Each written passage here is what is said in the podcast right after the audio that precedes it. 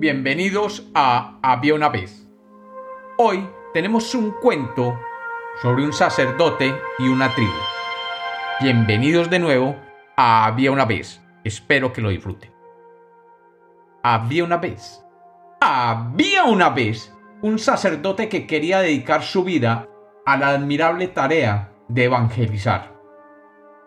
Desde que ese sacerdote fue ordenado, le dejó en claro a sus superiores que él quería viajar a las más remotas regiones del mundo, a evangelizar a las tribus más primitivas que pudieran existir, y llevarles la palabra de Dios y así convertirlos al cristianismo.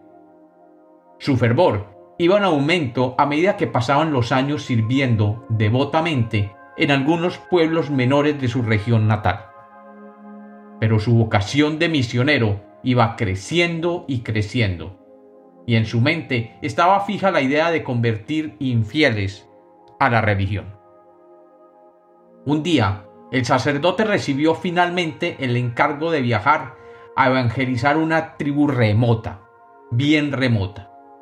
Y él empacó su cruz, su Biblia y sus pocas pertenencias e inició el viaje de miles de kilómetros para llegar a donde habitaba esta tribu. Finalmente, después de varios meses de viajar por tierras desconocidas, llegó a la frontera donde vivía la tribu. Y allí fue rápidamente recibido por los habitantes de la región, que por ser una tribu lejana, no recibían muchas visitas y siempre tenían un poco de recelo ante los visitantes. El sacerdote notó de inmediato el frío recibimiento, pero vigorizado por su fe y su deseo de llevar la palabra de Dios se dispuso lentamente a ganarse la confianza de la tribu. Lo primero que notó era que ellos eran bastante pacíficos y que por no tener otras tribus cercanas realmente no conocían la guerra. Además, eran muy reservados y poco inclinados a hacer alarde de lujo. Su vida era simple y modesta y se dedicaban exclusivamente a la caza y la pesca. Y por costumbre eran muy respetuosos entre sí y tenían claro la necesidad de apoyarse unos a otros. Después de varios meses en que estuvo viviendo cerca de ellos, aprendió sus costumbres y su lenguaje, y sabiendo cómo actuaban y cómo hablaban, pasó a cumplir con su misión de misionero.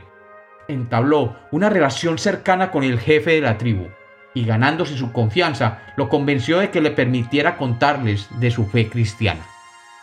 El jefe le permitió advirtiéndole que ellos ya tenían su propia religión, pero que no le impedirían hacer su labor. El sacerdote comenzó a evangelizar lentamente y después de varios años llegó a crear una gran confianza y ya algunos de los miembros de la tribu se acercaban a él, llevados por la curiosidad sobre su religión y las costumbres del cristianismo. Y un día el sacerdote decidió ir más allá y se propuso comenzar a convertir a algunos de ellos. Y efectivamente, un puñado de los habitantes de aquella tribu comenzó a asistir a misa y a recibir la enseñanza de la Biblia que él les leía con pasión. Con el tiempo, casi todos los miembros de la tribu se volvieron creyentes y comenzaron a cumplir con los ritos católicos. Y un día comenzó a hablarles del cielo y del infierno. Los miembros de la tribu se sentaban a escucharlo alrededor del fuego, y cuando él hablaba del cielo como un lugar en las alturas, la verdad es que poco les llamaba la atención. Pero cuando el sacerdote les hablaba del infierno y sus fuegos eternos, la tribu toda se llenaba de excitación y siempre le pedían que les hablara más en detalle sobre qué comportamientos los podían llevar al cielo y cuáles al infierno. Y él les hablaba de los pecados y los mandamientos. Y la tribu comenzó a cambiar. Muchos de sus miembros comenzaron a actuar en contra de los mandamientos y rápidamente se dedicaron a hacer lo que el sacerdote les decía que los llevaría al infierno.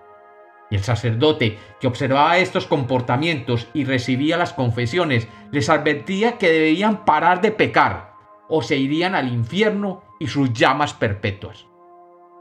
Pero ninguno de ellos le hizo caso, y después de un breve periodo, el sacerdote concluyó que la tribu había sido poseída por los demonios y que no había forma de recuperarlos, y que todos se condenarían en el infierno y que el fuego eterno sería su castigo.